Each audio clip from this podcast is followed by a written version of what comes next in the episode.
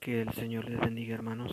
Este, pues agradezco a Dios el privilegio que me da de estar aquí, de poder compartir y meditar unos minutos en su palabra. Vamos a, a meditar en el Salmo 1. Yo sé que es un salmo muy conocido, es un salmo que hasta nos atreveríamos a decir que no lo sabemos de memoria. Pero vamos a tratar la manera de, meditar lo más que se puedan en este salmo. Saben, este salmo describe, describe perdón, el secreto de la felicidad en el andar que tenemos que tener con Dios como les digo, a veces lo leemos o lo sabemos y solo lo sabemos por saber.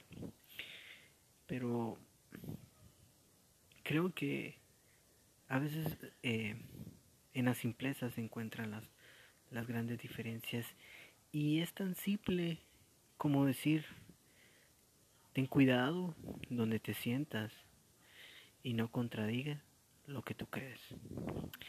Saben cómo cristianos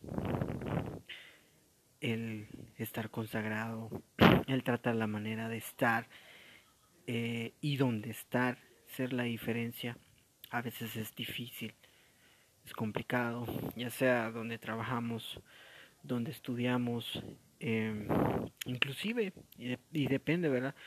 Si tenemos en nuestra familia y no conocen al Señor, es difícil, es muy, muy, muy difícil. Pero si algo también nos exhorta el, Salmo 1 y dice el, el versículo 1, bienaventurado el varón que no anduvo en consejo de malos, ni estuvo en camino de pecadores, ni en silla de escarnecedores se ha sentado. Nos invita a tener una actitud diferente hacia los demás a evitar, a no ceder ante el estilo de vida de un impío. Nos invita a cuidar nuestro andar, en donde estamos, con quienes compartimos.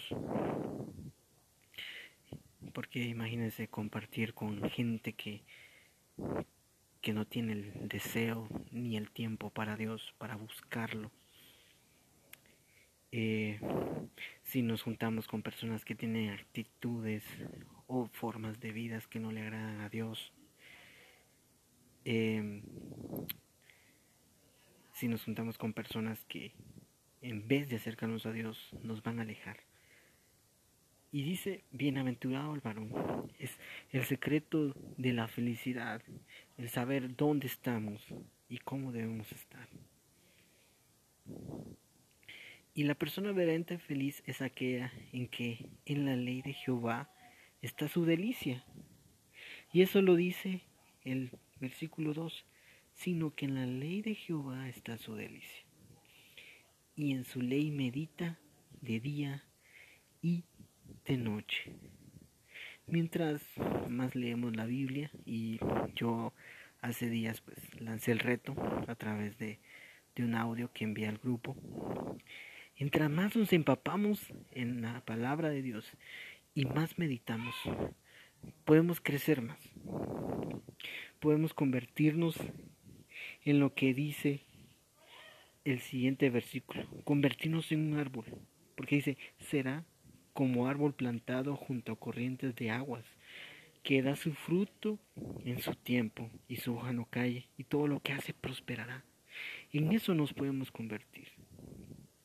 Y personalmente yo sé que cada uno de los que va a escuchar este audio, pues también les gustaría que nuestra vida no solo cristiana, espiritual, sino secular, económica, familiar, inclusive física, de nuestra salud, sea como un árbol plantado, que su hoja no cae, que todo lo que hace prospera. Yo sé que ahorita tenemos, como inicio de año, tenemos metas, propósitos.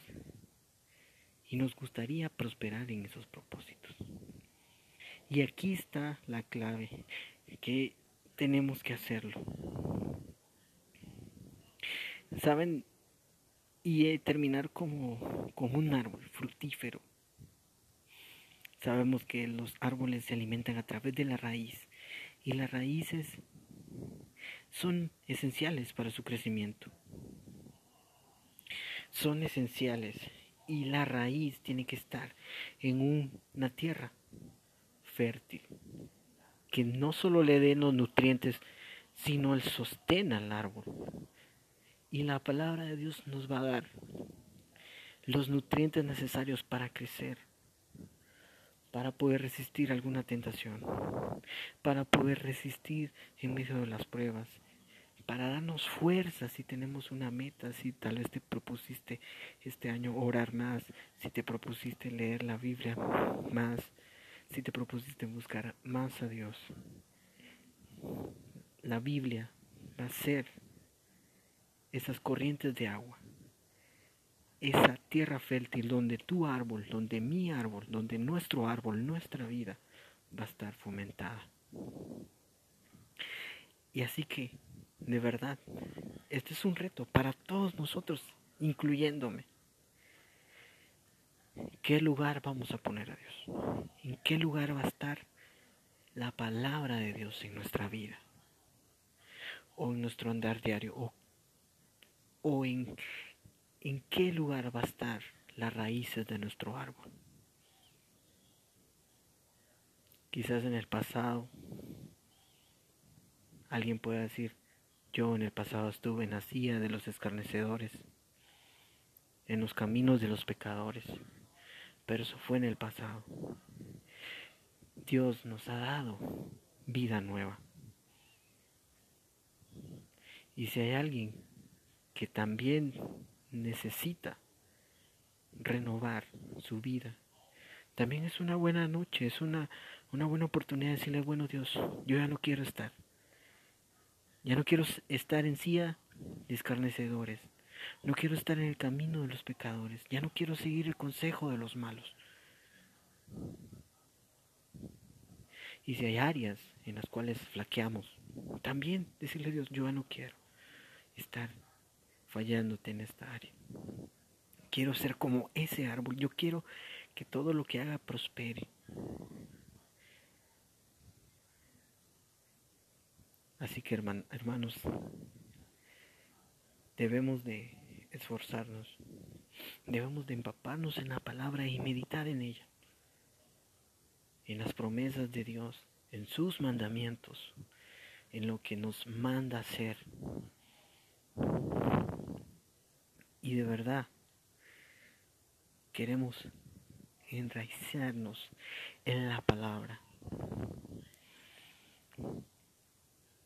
Y quiero dejarles ya para terminar pues unas palabras, un tipo de oración y dice, Padre Santo, quiero estar bien enraizado en tu palabra, empapándome de tu verdad, de modo de que ella pueda inundar mi vida diaria.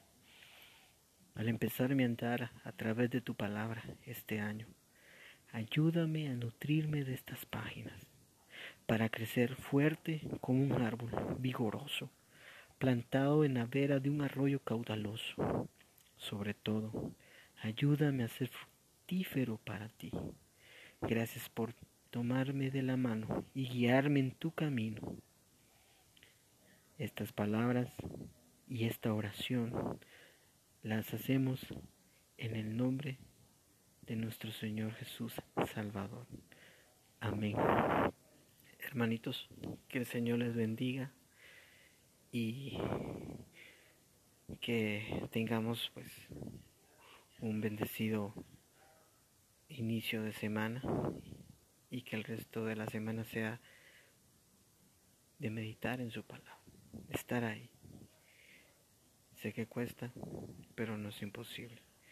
Así que Dios les bendiga y nos vemos en la próxima meditación.